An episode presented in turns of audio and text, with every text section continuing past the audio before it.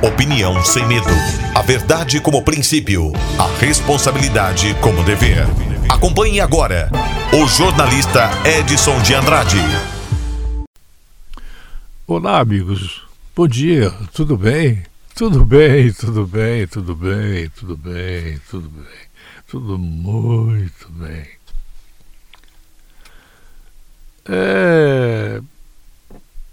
a repetição de assuntos, às vezes, faz parte daquela pessoa que tem como compromisso não fazer a notícia cuja modificação do panorama se altera a todo minuto, a toda hora, a todo dia.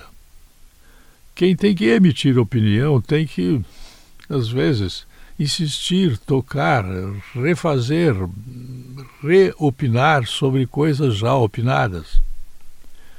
Eu tenho aqui um tema que chamou a atenção porque alguém mandou uma mensagem para mim.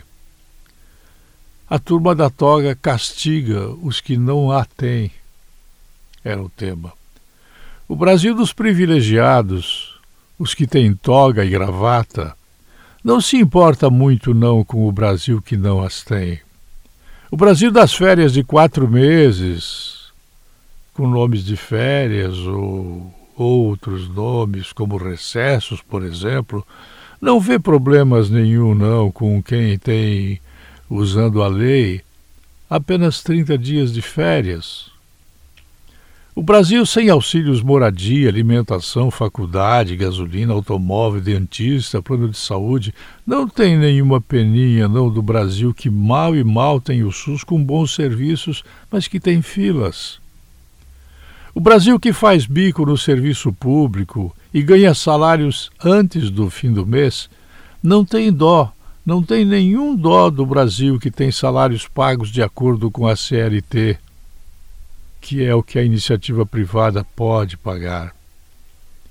O Brasil que, quando precisa de cirurgia ou teme dor ou doença grave, como o coronavírus, por exemplo, e que espera meses para ser atendido, não reclama nada do Brasil dos funcionários públicos que, quando sentem ameaças, vão para o Hospital Sírio-Libanês, para o Albert Einstein ou para o AC Camargo, por exemplo. O Brasil não tem só parasitas no emprego público, não. Repito, o Brasil não tem só parasitas no emprego público, não. A empregada doméstica também pode viajar, se ela tiver economias, se ela tiver poupança.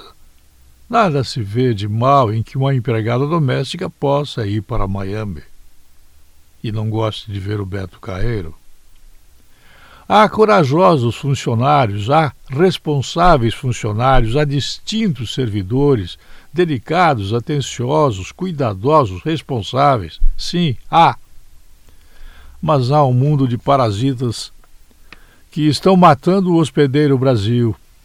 Sugam o sangue quais vampiros e escondem o que ganham com medo da suposta inveja de quem percebe cinco vezes menos na iniciativa privada.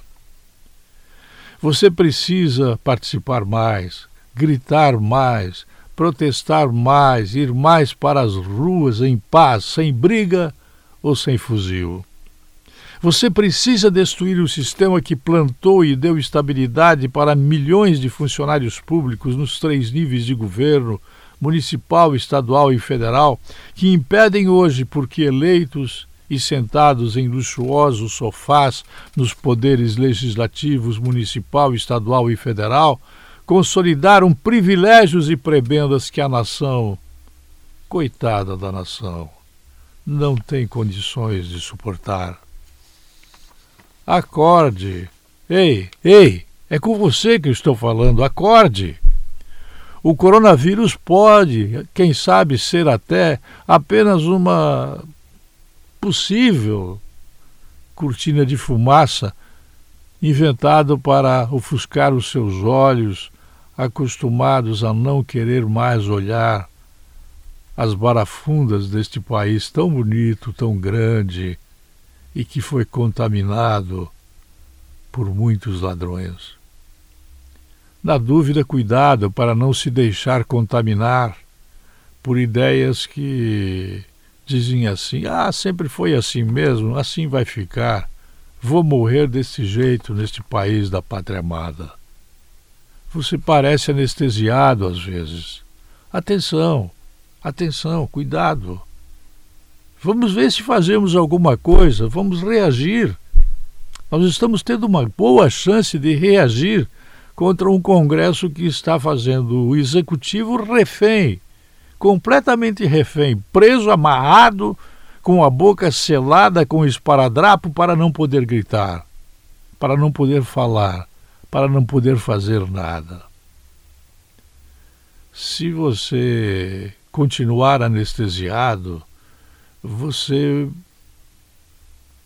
quando você quiser reagir, já roubaram a flor do seu jardim, já mataram o seu cachorro e já usaram uma navalha para cortar a sua garganta para você não poder gritar mais.